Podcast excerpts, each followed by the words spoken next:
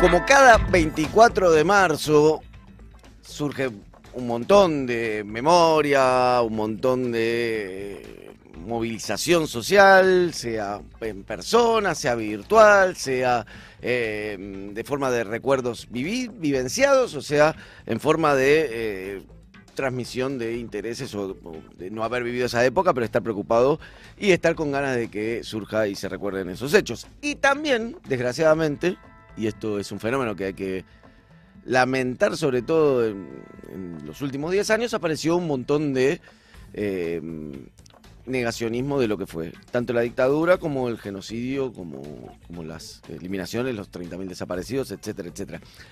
Hay un problema que me parece que es un poco, que hace todo un poco más peligroso en los últimos años, que ese discurso que por ahí uno encontraba en determinadas cuentas de Twitter, que encontraba Marginal. Claro, que encontraba de forma más marginal, que encontraba como en, en- por ahí en una pintada, etcétera, etcétera, se empezó a institucionalizar en distintos ámbitos. Sin ir más lejos, habla de memoria completa la ministra de Educación de la eh, ciudad de Buenos Aires, Soledad Acuña.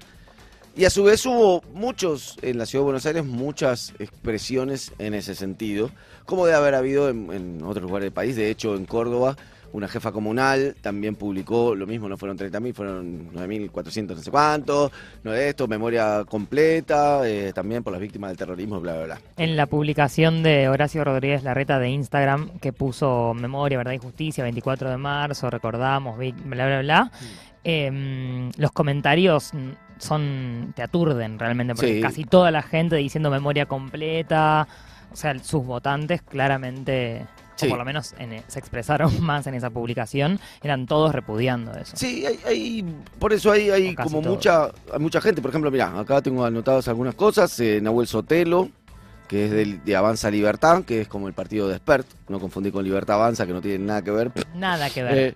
Eh, hizo un proyecto para que el 24 de marzo también sean recordados los miembros de las Fuerzas Armadas que fueron asesinados por grupos violentos. Eh, del mismo modo, eh, tenemos hoy es el Día de la Memoria para pocos, se eh, posteó Victoria Villarroel, ella de Avanza Libertad, que era la segunda de Milei, a quien muchos y muchos jóvenes deben haber votado. ¿no? Es- hoy es el Día de la Memoria para pocos, en donde el nombre de, de los derechos humanos te los quitan, te discriminan y te dicen que si fuiste víctima del terrorismo simplemente no existís, ¿no? Esas es algunas de las cosas. Bueno, no me acuerdo si lo comentamos acá, lo que hizo Coscu. Sí, sí, sí. Eh, sí, lo comentamos, Di- ¿no? No, no lo Sí. comentamos. Martín Di Salvo, que sí hizo un streaming porque eh, tu- tiene un tío desaparecido, Bocha Di Salvo. Coscu lo recordó en la ESMA con su hermano Pedro. Eh, y está bueno también el mensaje que dio Coscu, ¿no? En sus redes sociales, que fue tipo, no tener. Y, y él también decía mucho en el stream.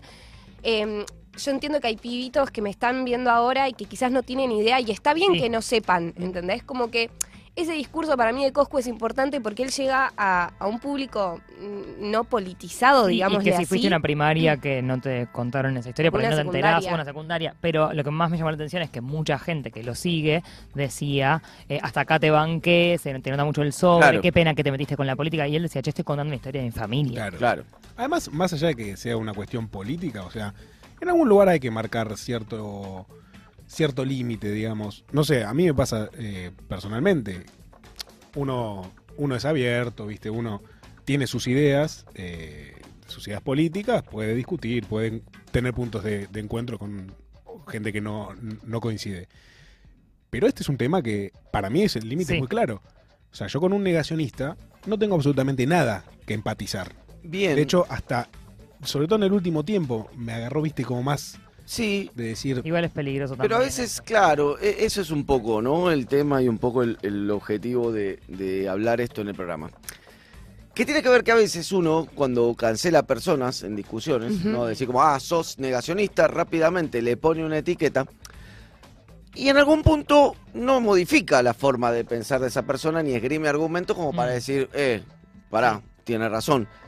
Que son discusiones, me parece que son válidas de dar eh, y válidas también de documentar, ¿no? Y no, no resolverlas así de simple.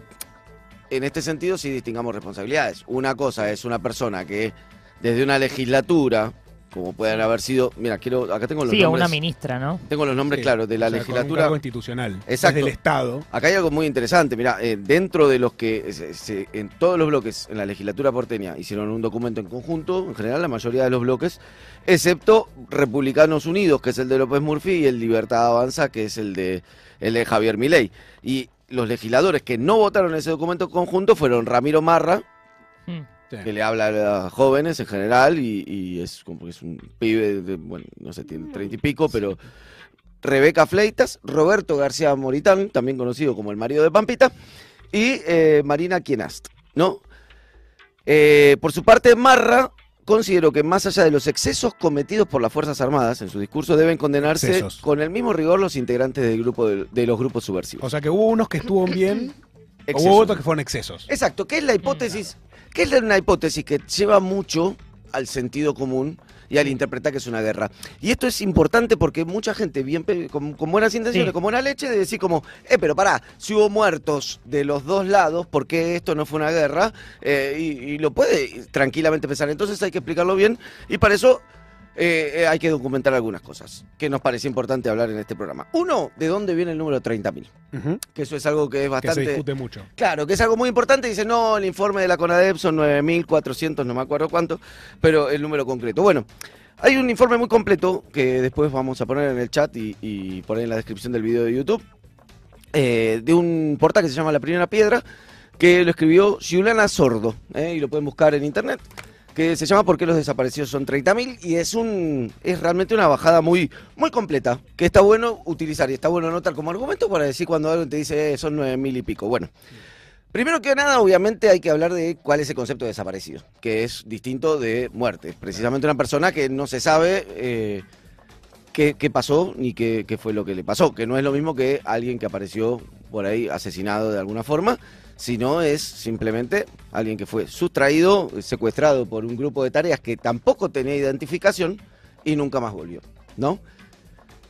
Eso en algún punto eh, lo hace precisamente, y otra, y otra diferenciación que es importante tener en cuenta, que por eso ese tipo de crímenes son crímenes imprescriptibles, porque todavía siguen sucediendo. ¿Se entiende? Una, una desaparición es un crimen que se está cometiendo en el tiempo mientras no aparezca ni el cuerpo ni la persona. Claro, es como. ¿Se entiende? Es perpetuo de alguna manera. Exacto. Sí, por eso son tan importantes los trabajos de los... del del equipo Bueno, de antropología claro. forense. Exacto. Y, y además hay otra diferenciación importante a tener en cuenta cuando se habla de igualar de dos demonios y de una guerra, que es que precisamente son crímenes de lesa humanidad y no prescriben porque son hechos por un Estado y no por un particular o un Claro. grupo de particulares. ¿A qué se refiere esto? El Estado es alguien a quien todos los ciudadanos de un país le otorgan el monopolio de la fuerza pública. Es decir, todos nosotros, para no estar cagándonos a tiros defendiendo nuestras propiedades o nuestros intereses, le cedemos, Claro. claro, le cedemos a- al Estado las armas. Y decimos, bueno, ustedes tengan las armas y organicen la sociedad. Si uno o alguien utiliza de forma sistemática para eh, atacar a un grupo de ciudadanos eso, entonces eso se convierte en un crimen hecho desde el Estado. Si encima son desapariciones, todo hace que sea un crimen muy distinto, porque es desde la organización estatal y además eh, con desapariciones, que un crimen de un grupo guerrillero que se cometió y que tiene obviamente una pena, un castigo y una prescripción. ¿Se entiende? Sí. Estos, estos crímenes permanecen en el tiempo. Sí. Eso es, eso es la primera diferenciación. Segundo, ¿de dónde viene el nombre 30.000? Que esto es desde el número 30.000. Bueno, hay varios puntos. Primero que nada, es, eh, el informe de la CONADEP, al que en general habla López Murphy, hablan los libertarios, etcétera, etcétera. Es un informe sobre desapariciones hecho en 1984. ¿Qué significa esto? Que no tiene en cuenta todas las denuncias que hubo Posteriores. posteriores, ¿m? que fueron muchísimas. El número 30.000 es fijado de la siguiente forma. Documentos desclasificados de Estados Unidos en el año 2006, o sea, unos cuantos ya tengo que sacar la cuenta, serían 6 y 6, 12 y 10, 22 años después de 1984, revelaron que los miembros militares del genocidio en el año 1978 ya reconocían la cifra de 22.000 personas que habían sido secuestradas y desaparecidas desde 1975. Esto incluye a la AAA también. Ujú. Y también eh, pone el eje sobre una, sobre una situación que es realmente cuando sucede el golpe de Estado de marzo de 1976 estaban desarticuladas la gran Claro. mayoría de las organizaciones armadas en general. Con lo cual esa justificación de que había que hacer un golpe de Estado para poner orden al país de las organizaciones armadas es, Es falaz falsa. también.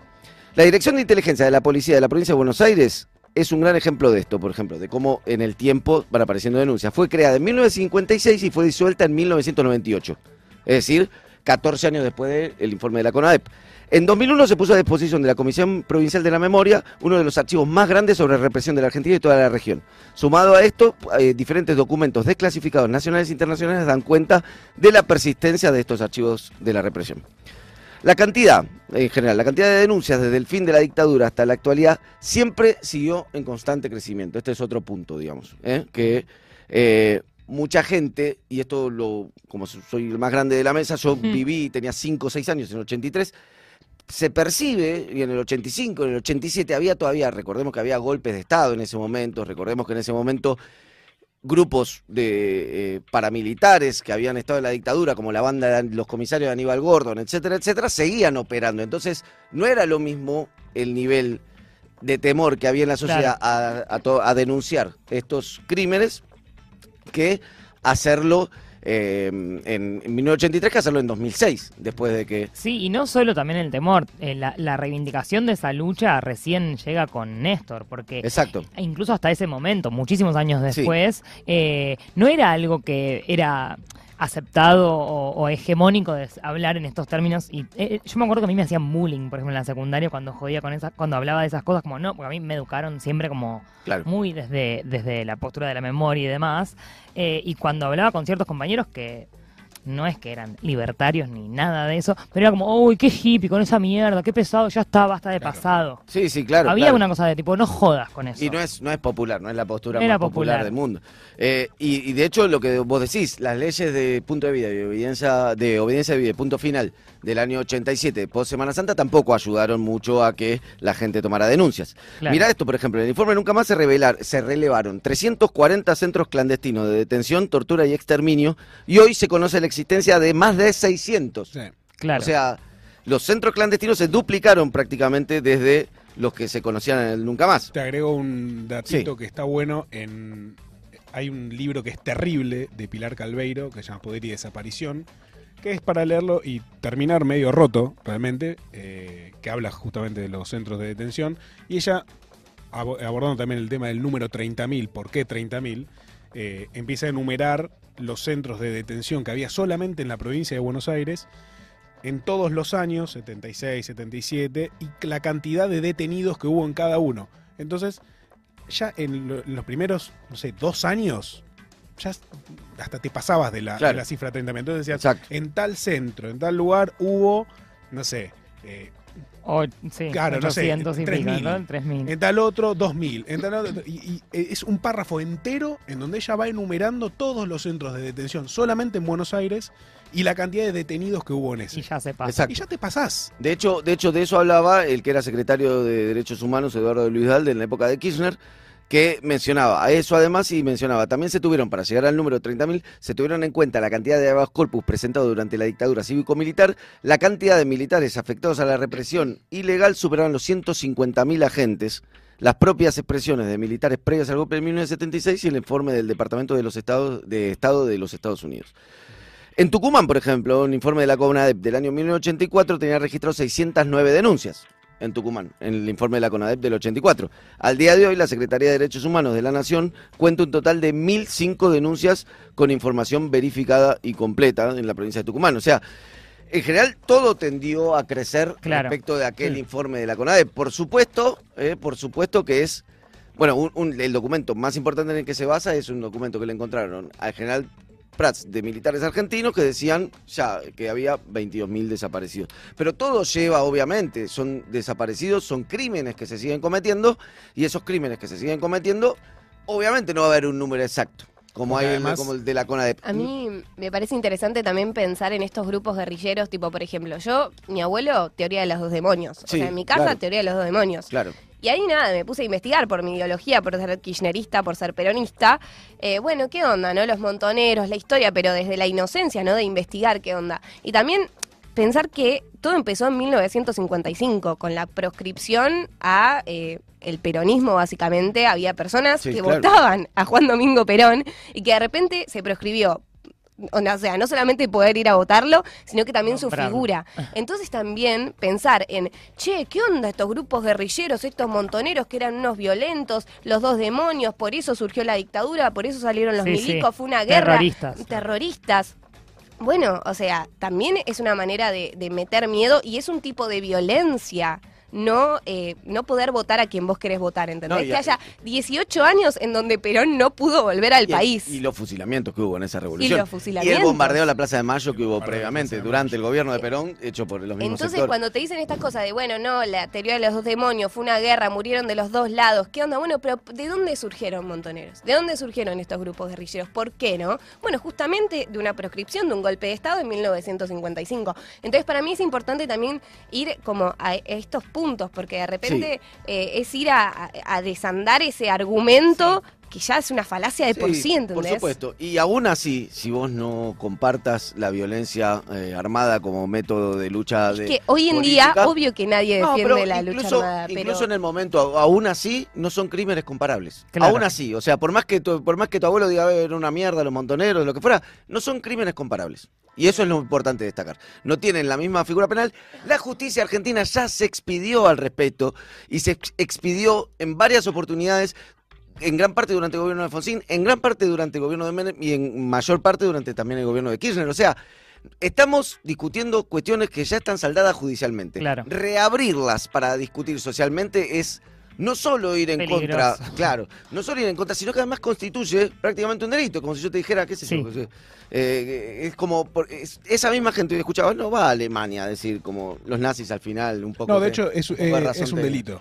Claro, Allá el negacionismo es un delito. Exacto. Eh, una cosa más, ahí estabas diciendo de la cifra oficial. Mira, eh, los, crímenes los Estado. cometió el Estado. Claro. O sea, el No Estado mismo, oficial. claro, no es que... es, es raro porque es... Existía una racionalidad dentro de eso, de Sí, decir, sí, pero no había registro claro, de eso. o dónde están los registros de eso. Justamente si había una racionalidad de eso, el decir, vos te encargás de ir a chupar, vos te encargás de torturar, vos te encargás de matar. O sea, a eso me refiero con racionalidad, que había un armado burocrático sí. detrás de eso, no es uno o dos, tres canas que se le escaparon. No, no, claro. El Estado estaba en función de eso burocráticamente. Ahora, Asaltado por la fuerza, además, no era por- ni siquiera por elección. no, no, sí, ni- por eso seguimos exigiendo la apertura de los archivos. Justamente. O sea, está bien. Eh, ¿Quieren una, una- una cifra? Bueno, abramos los archivos. Claro. A ver qué dice eso. Porque si un Estado burocrático hizo eso, tiene que haber registro de todo eso. Muchos están quemados, muchos están Bueno, los que hay se abren. En fin, esto es importante porque es un debate que eh, está bueno tener anticuerpos para responder rápido y con precisión cuando te vienen con que había una guerra o cuando te vienen con que fueron 9.500 los desaparecidos o lo menos. eh, Lucas Rodríguez pregunta el libro eh, Poder y Desaparición, de Ah, ok. Pilar Calveiro. Y Es una un masazo en la. También el mensaje de José Pedro Favaro que dice es clave el involucramiento de los yanquis en todo el continente, en todo el continente en, es- en esa época era una estrategia sistemática de erradicar una Sí. ideología. ¿Quién entrenaba a los torturadores? También eso es importante sí, mencionar sí, el sí. plan Cóndor. Cóndor, sí. Y si, perdón, si se trata de cifras, eh, me parece también importante reivindicar el- la exigencia del colectivo LGTBIQ+, que pide que sea 30.400 por- para visibilizar que también eran perseguidas, y el registro de la CONADEP dice que 400 personas aproximadamente, eh, por su identidad de género o orientación sexual, Ujú. no solo por cuestiones políticas. Noticias de último minuto. Simonetti, Sánchez, Rufo y Mema.